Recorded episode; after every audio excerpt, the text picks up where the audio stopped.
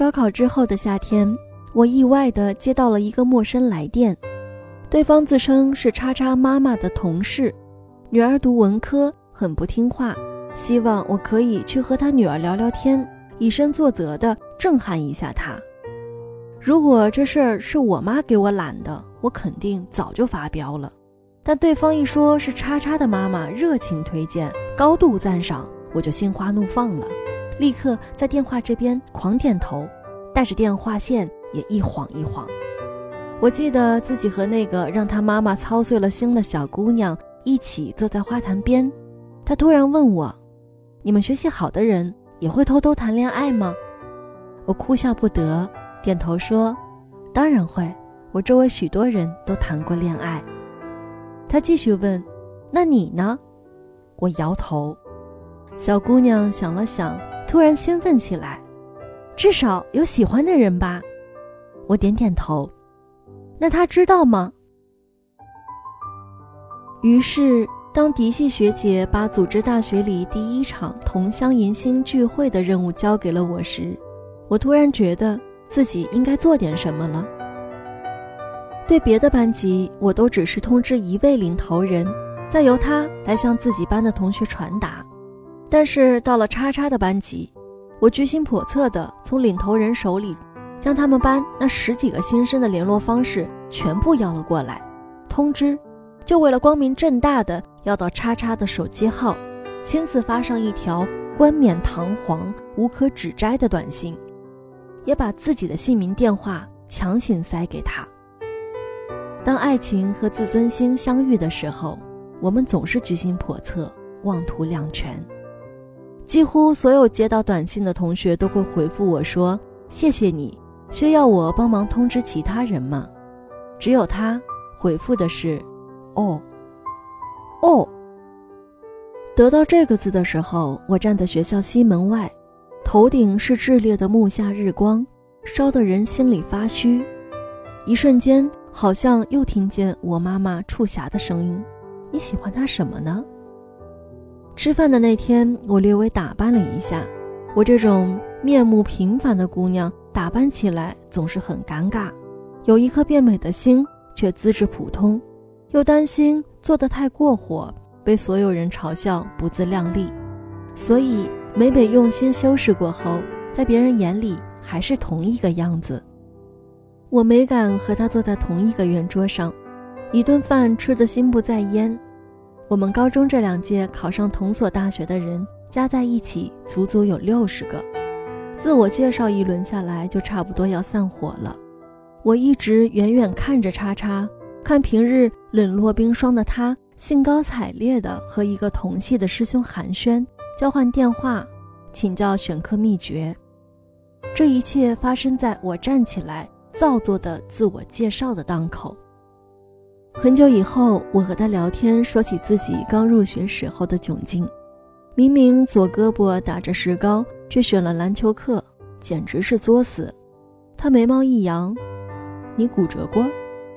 我点头，没有过多解释。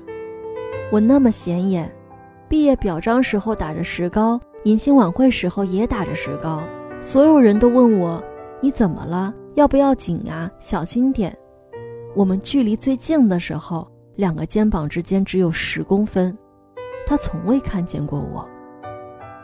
后来我们还是认识了，以一种非常平淡的方式。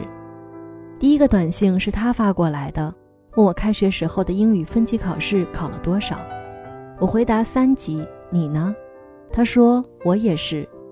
顿了顿，又发过来一条，你也考了三级，我就放心了。那咱们高中应该没有人考到四级。我知道这只是一条没头没脑的学霸跑来寻求安全感的短信，夸别人也夸了他自己。可能他已经打探过很多人，可能他只是客套，但我却在课堂上几乎把手机屏幕看裂了。这么说，他知道我还挺厉害的，怎么知道的？很早就知道了吗？他怎么看我的呢？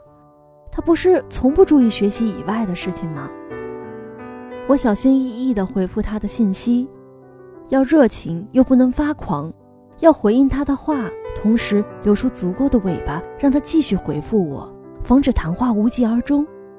左手刚拆了石膏，还软软的使不上力，可我还是右手记着笔记，用左手攥住手机，和他不咸不淡的聊了一条又一条，独自维持着一场艰难的对话。我并不是一个很有耐心的女生，却可以在他选课冲突、发短信来求助的时候，顶着烈日跑去遥远的英语系教学楼帮他询问修改流程；也可以在他挂掉我的电话、发来短信说不喜欢讲电话的时候，费劲巴拉的编辑长长的短信撰写改课攻略；可以在他说自己感冒的时候，买一堆药送到男生宿舍收发室。可以在百度、Google 还不甚发达的年代，站在路边的信息岗亭，帮他查询从学校到北京站换乘步骤。哦，当然还是用短信发送的。谢谢他，我的左手复健的特别快。然而我们没有见面，我和叉叉之间唯一的连结就只有手机桌面上的信封图标。我没有主动找过他。不曾在夜里发信息没话找话，更没要求过他谢谢我，于是他也就真的没有谢过我，连一句客套的“请你吃饭吧”都没有说过。不久之后，徐静蕾的电影《当梦想照进现实》在我们学校的讲堂公映，我盯着海报上这七个字哭笑不得，终于鼓起勇气发了条短信给他：“你看电影吗？”我请你，叉叉回复我一个省略号，我咯噔一下，连忙找回破碎的自尊心。算了，不想看就直说，就是看到海报了，随便问问。他又回复，又没说不看。直到现在，我都很讨厌用一串句号代替省略号的人，包括偶尔为之的我自己。电影六点半开场。六点钟的时候，我从自习室走出来，发现外面下起了雨，立刻发短信问他：“你在宿舍？下雨了，记得带伞。那你呢？你有伞吗？”浇了半条江的水进去，仙人掌终于开花了。我止不住的傻笑，回复他：“没事，我跑过去就算了。”快说过来接我。他说：“哦。”黑漆漆的环境里，这部电影不止难懂，更让请客的我难堪。映后主创上台和大学生交流，我看着叉叉说：“不听了，走吧。”他如蒙大赦。回宿舍的路上，我突然问：“你没有朋友吧？”叉叉很诚实的摇头，白皙乖巧的样子让我对他的好感又回来了不少。过了几秒钟，他突然转头看着我。现在你是我的朋友了，你是吧？为什么？否则你为什么对我这么好？他有点不好意思，没有人对我这么好。幸亏夜晚的树影遮住了我的表情，否则他一定会以为我扭曲的脸是中邪了。我为什么对你好？你缺心眼儿吗？终于走到了开阔处，月光下，我看着他，悲壮的微笑。我这个人，天生热情。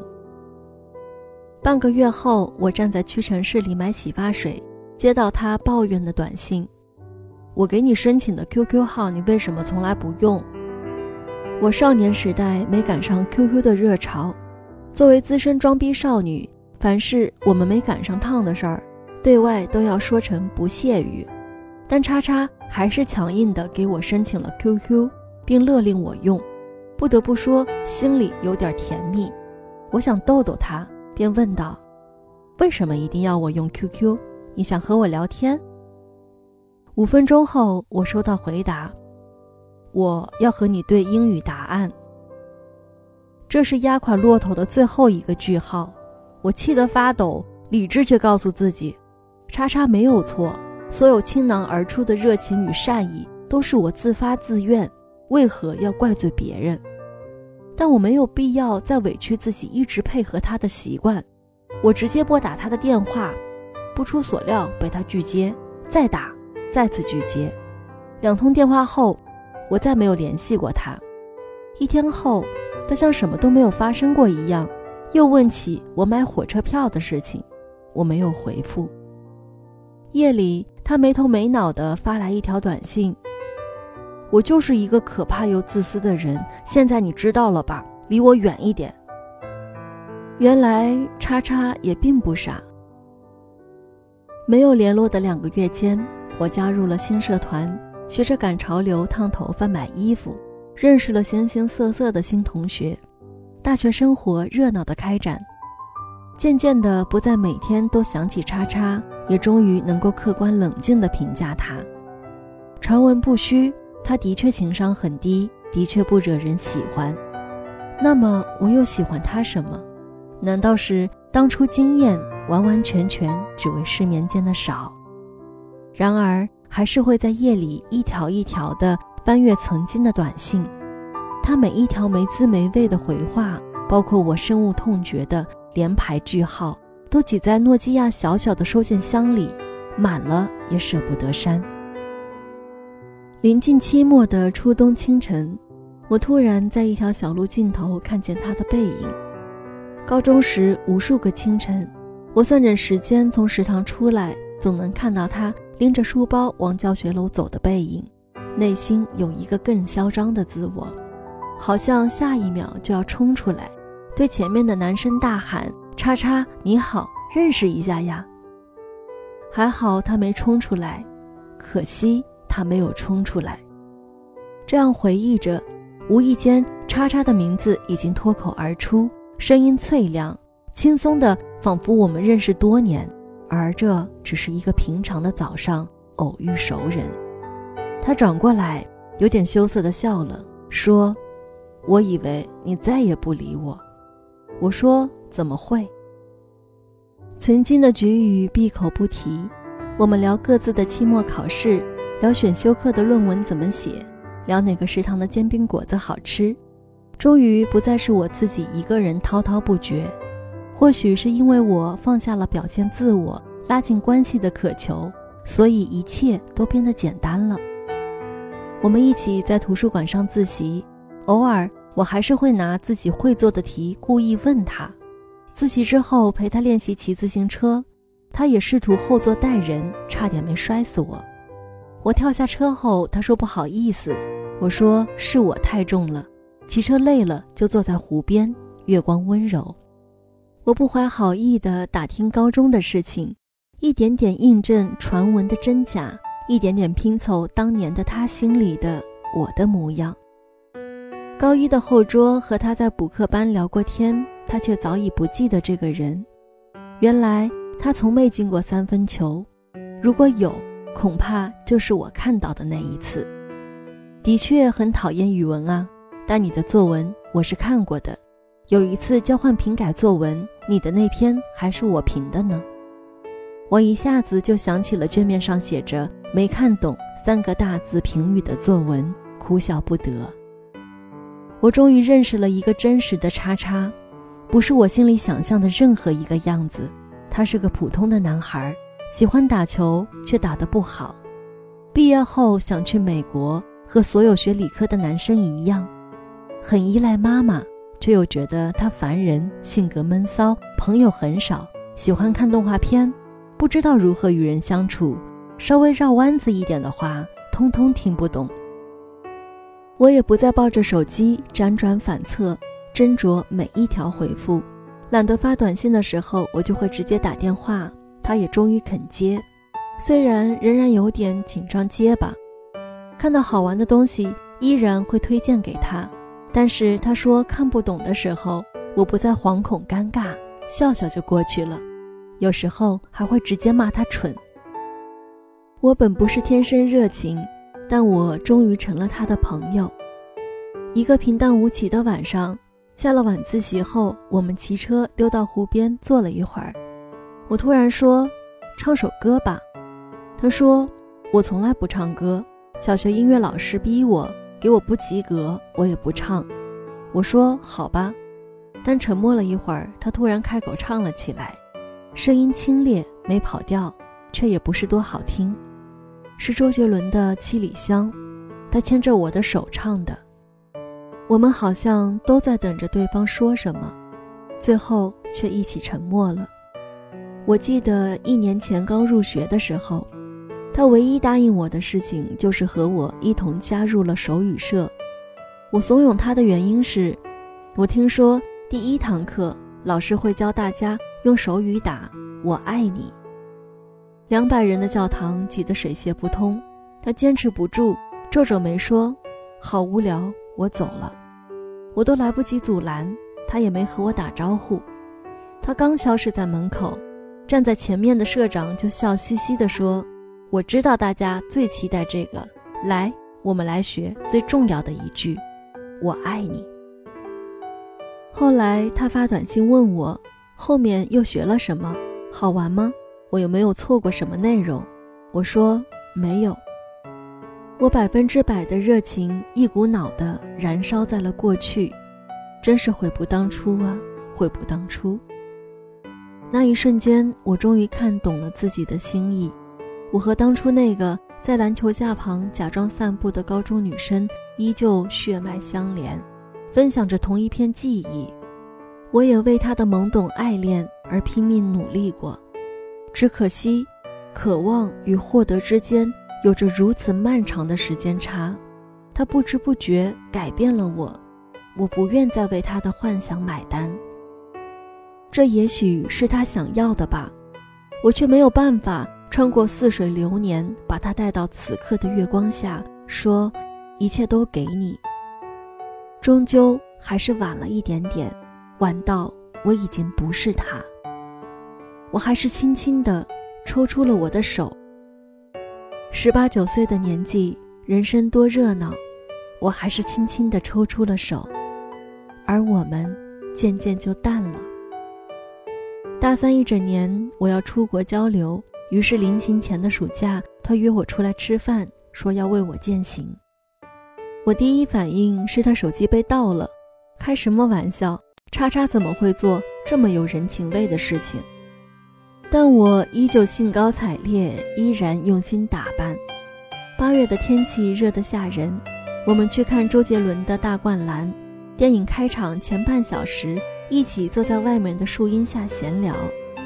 他说他 GRE 考得不错，说我一人在外面要注意安全。我突然问他：“你记得上次一起看电影吗？”我们一起看过三次电影，中间的那一次也是夏天。也是周杰伦不能说的秘密，他不知道为什么买了电影票请我看，都没问问我是否有时间。而我从西藏回程的火车下来，用了一个小时就从北京火车站奔回了海淀剧场电影院，中途还回了一次学校换衣服。叉叉惊诧：“你来不及，怎么不和我说一声？”我笑着说：“谁让我天生热情？”电影后一起吃了个午饭，他自己刷刷刷点了四百多块钱的菜。我说：“你让我看一眼菜单能死吗？”他才觉得自己失礼了，尴尬地说：“我和我爸妈过来就吃的这些，我就直接照着那天的菜点了。”我心里满是酸涩的温柔。饭后他不知道应该怎么回家，我再次哭笑不得地把他送上了车。看着他坐在后排，一个劲儿朝我招手。蓝天白云之下，背影汇入车水马龙之中。我在原地站了很久很久。这到底是谁给谁践行啊？我笑着想，眼泪却流出来。再见了呀，我心里默默地说。这个故事过程再平淡无聊，好歹有一个善良的结尾。然而，毫无联系。半年后，我突然在校内网上收到了他的一封站内信，内容只有短短的一行字：“我有女朋友了。”内心骄傲的那个部分在疯狂吐槽：“特意告诉我干嘛？难道老娘会很在乎吗？”但也只是一闪念，这个消息竟然没有让我怅然，哪怕一丁点儿都没有。我很快回复他：“恭喜呀！”祝你幸福。又过了几分钟，一个陌生的女孩也给我发了一封站内信，她是我的了，我会替你好好照顾她的，别担心。别扭的恶意扑面而来，我愣住了。几乎是同时，叉叉回复了一封信。刚才说有女朋友那条是他用我的账号发的，他非要这么做，我也拦不住。我呆看着屏幕，内心满是荒诞和怒意。我迅速关掉了页面，端起碗回到桌前继续吃东西，夸张的称赞和我同住的美国姑娘土豆炸得好。她却突然问：“你哭什么？”我哭了吗？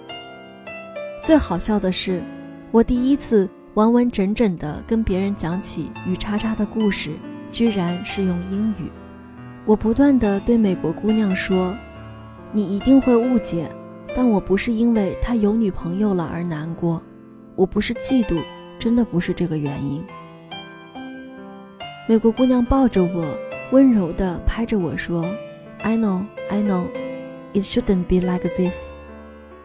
不该是这样，我曾对她很好。”他也曾视我真心，对于这段可以写进百大失败案例的暧昧情愫，我们曾经好好的道过别了，再无联络。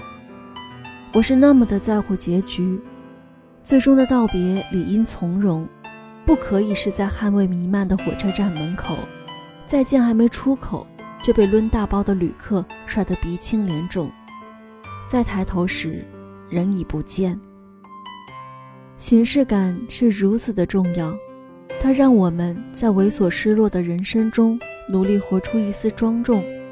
我需要这点庄重感，不是为了叉叉，而是为了他，为了当年那个把行李包扔在地上，双手张开像鸟一样从台阶上飞奔而下的女生。幸而老天待我不薄，我想要的收尾。终于收获在一年后。大四那年的冬天，刚面试结束的我，穿着好看却不保暖的风衣，哆哆嗦嗦地走回学校，在他店门口买一杯烧仙草，捧在手里取暖。这时听到自行车倒地的声音，回头就看到了叉叉和他的女朋友一起摔在了地上。那是个陡坡，自行车上坡起步艰难。何况还是大冬天，带着一个人。我想起曾经他也用单车带过我，摔了一跤后，我们彼此客道，就差鞠躬了。这时我听见他冲女友吼：“说不让你这时候跳上来，你偏要这样，摔死我了！”我不由得联想，如果这样的场景发生在我身上，我会是什么反应？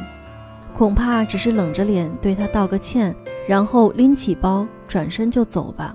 你居然敢冲我吼！然而女友一歪头，笑得很甜地说：“我想让你带我上坡嘛。”他依旧没好气儿，却不再坚持，板着脸别扭地说：“嗯，上来吧。”我在不远处笑出了声，真心实意的觉得一切都很好。这才是恋人，不虚伪，不假装，没有无聊的自尊心挡道，一切都那么自然可爱。当年的事也没有什么过不去的，他遇到了真正的爱人，想要坦诚自己的一切，包括当年莫名其妙暧昧过的阿猫阿狗姓甚名谁，之后又无奈地看着心爱的女孩向这些阿猫阿狗龇牙示威。这是多么正当而甜蜜的一件事。故事有一万种讲法，我选择接受他们的那一种作为结局。